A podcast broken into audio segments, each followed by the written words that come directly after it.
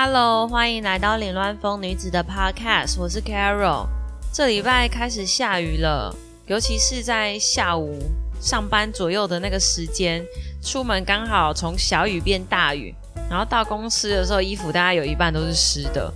不知道为什么那种前拉式，然后还有扣子的那种雨衣，还是雨水还是可以就是弄到衣服诶，不知道为什么。好，Anyway，我应该要去换一件新的雨衣了。然后再来就是，呃，这礼拜虽然说昨天晚上、昨天傍晚的时候有下雨，但我昨天上班前趁四点那个时候刚变乌云、乌云密布的时候，就跑去运动了，跑了一圈连池潭才去上班。然后前几天打了几分钟的羽毛球，应该也算吧。然后骑了一下脚踏车。本来今天要去游泳的，结果那个事情突然变多了，所以就没有去。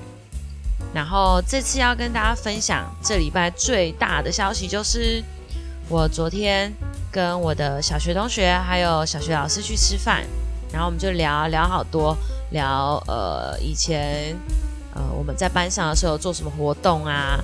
然后因为我们之前是双语班，所以有很多课程都很不一样，我就觉得很酷。比如说，我印象最深刻的有，我们那时候有一天都是固定要讲英文，那天就是 English Day，全班都要讲英文。如果你发现有谁讲中文，就马上要去就是告状，跟老师说，然后他就被扣分这样。然后还有我们每个礼拜，我记得是每个礼拜吧，还是每几天就有一次，老师会写一个英文的谜语，会写一个 riddle 在白板上面。然后你就要想，那个时候大家都还没有手机，所以大家都是要自己去想说这个谜语到底是在讲什么，它的答案是什么。然后答对的老师，老师会放一个箱子，然后你就把你知道的答案写在纸上，然后投进去。然后结束之后，时间到了，老师就会抽抽看有谁答案是对的，对的人就会有奖品。不晓得你们以前有没有玩过这种谜语耶？我自己最喜欢的其中一个，而且也蛮简单的，我就在这边考大家哦。Where do fish keep their money？鱼在哪里存钱？OK，再造 Where do fish keep their money？好，如果你有想到什么答案的话，你再呃私信我、赖我都可以，我再跟你讲答案是什么。啊，不可以去 Google 哦，Come on，不要 Google。然后还有一个就是我们那时候的英文。以前叫月考，现在不知道叫什么，反正就是一个大考。不是通常都是写英文考卷吗？但是我们老师很酷哦，他就是请我们回去研究某一个食物的食谱，然后你要把那个食谱用英文写下来，然后你要准备里面的材料，然后那个在，我觉得那应该算成果发表会，但是成果发表会就是我们的段考成绩。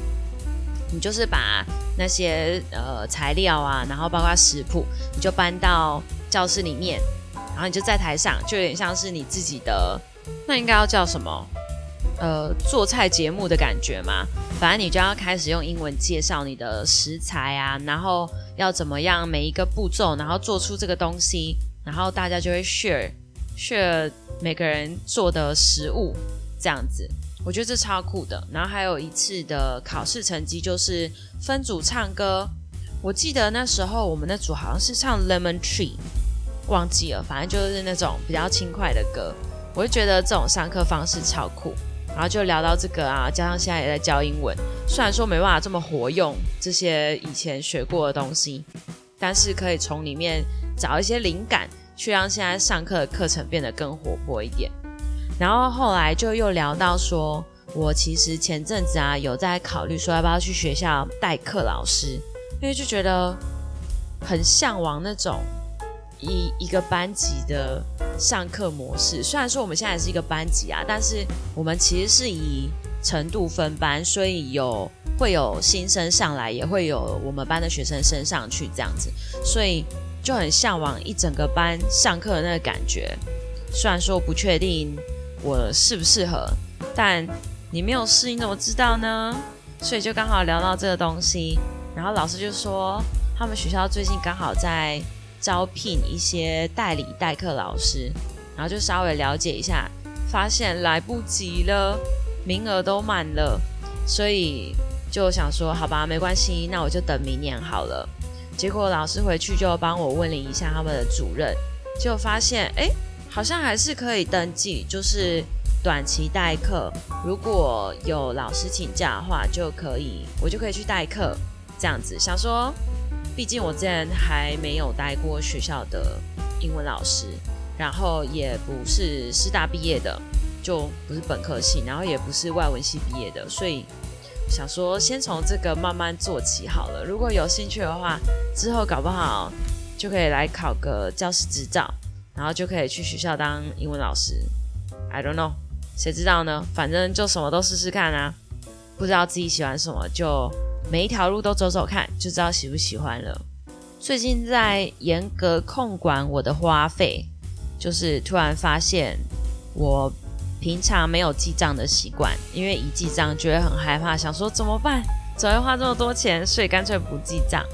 然后加上我是一个非常依赖信用卡的人，就是我几乎没有带现金在身上，或者是带两三百块而已。我什么都用信用卡，只要可以刷卡的我都刷卡。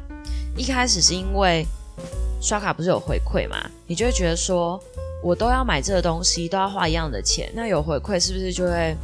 呃，赚到比较多的感觉，可是其实我后来算一算，发现如果我没有刷卡，其实我会有很多东西我就直接不买了。比如说网购的东西，它不能刷卡的话，我可能就不不想要买。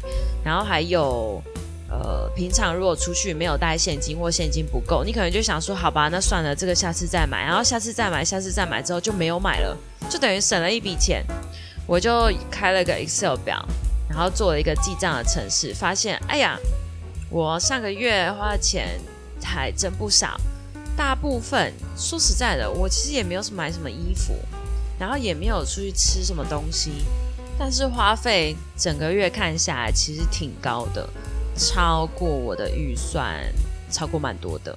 所以想说，已经试过一些方法了，都还是没有什么成效。这一次。找了一个非常狠的方式，看能不能够节制一下我的开销。从呃前几天吧，我前几天决定的，就开始不要刷卡，就是除非是像那个 Netflix 那种 Spotify，它已经固定扣款的，那就算了。其他平常我都不刷卡，然后我就是像以前大学一样。